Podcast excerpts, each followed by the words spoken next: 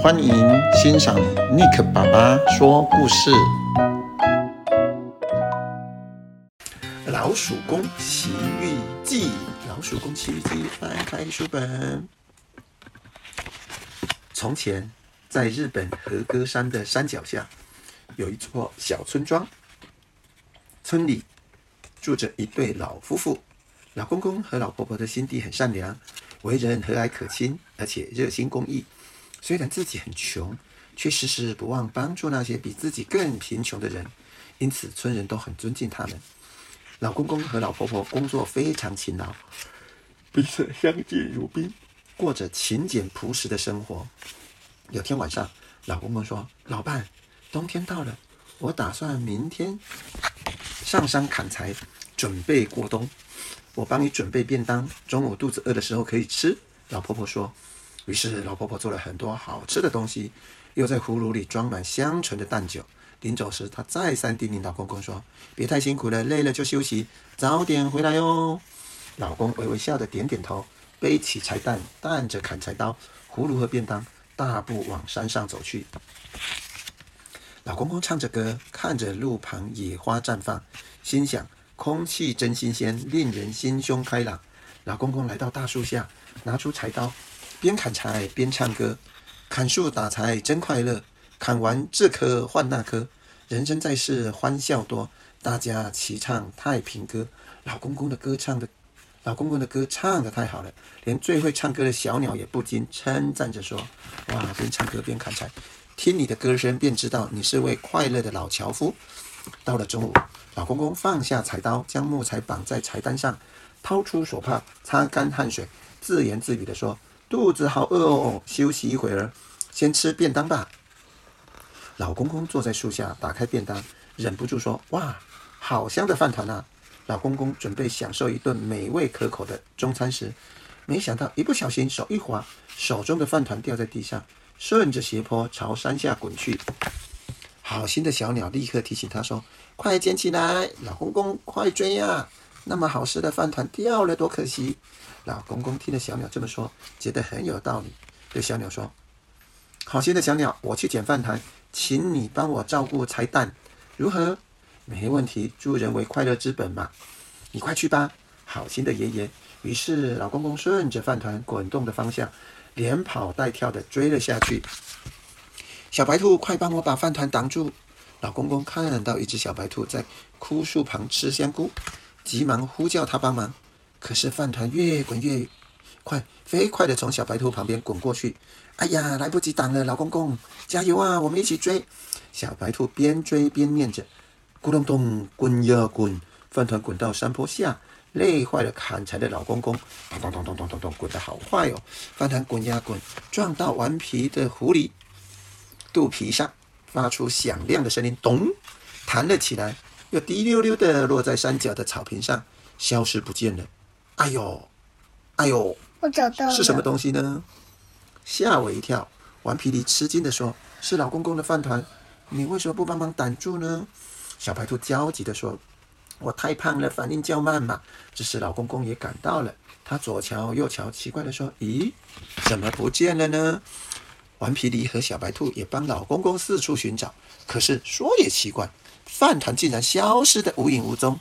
当他们东找西找时，突然不知从哪飘来一阵悦耳动听的音乐声，奇怪，哪来的音乐？难道是我听错了吗？老公公倾听了一阵，循着音乐传来的方向找去，发现草地中间有一个坑洞，声音就是从那里传上来的。老公静静的听，发现音乐声中还夹着奇怪的什么呢？我看看奇怪的什么？奇怪的歌声。饭团好，饭团香，饭团咕咚咕咚滚下来，差点压坏了我。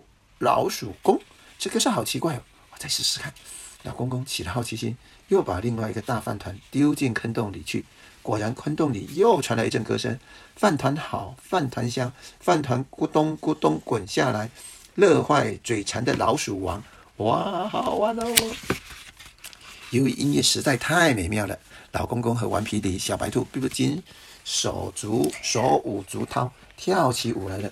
老公公跳得正起劲时，突然一不小心，一脚踏在坑洞上，身体马上失去平衡，整个人掉进坑洞里去了。哇，救命啊！老公公一声尖叫，身体已经快速的朝坑洞深处滑落下去。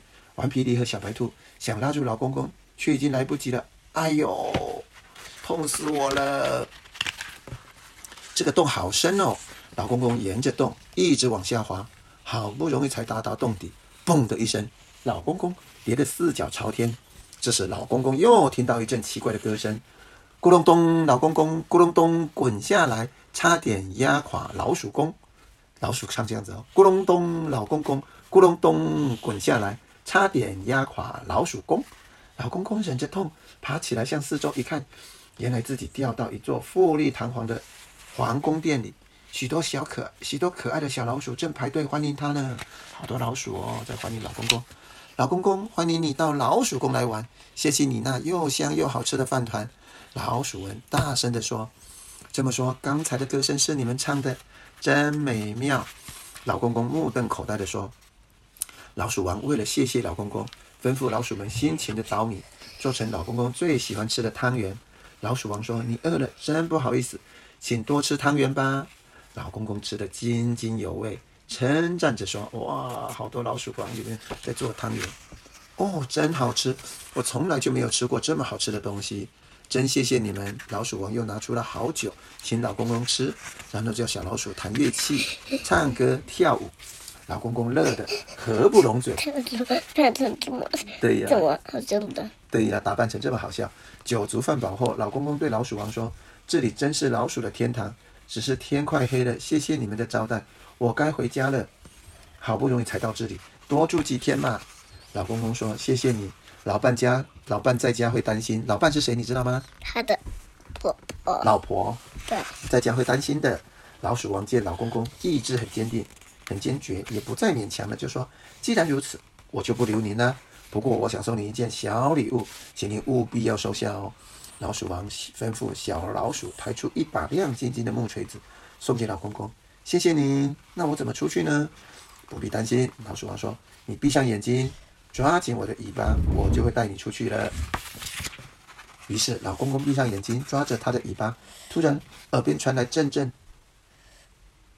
隆，轰隆巨声，身体不由自主地被拖着，经过几个弯道后停了下来。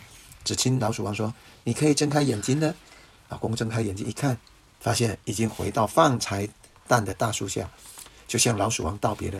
老公公背起柴蛋，哼着歌，踏着轻快的脚步回到了家。老公公急忙拿出木锤，并将经过说给老婆婆听。老婆婆好奇地问。他为什么要送你小孩子玩的木锤呢？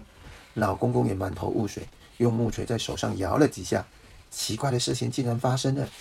只木只见木锤里掉下许多金光闪闪的金币，两个人被眼前的情景惊得目瞪口呆。好一会儿，老公公才说：“原来是一把会生金币的锤子。”从此，他们夫妇就过着快乐的日子。故事讲完了。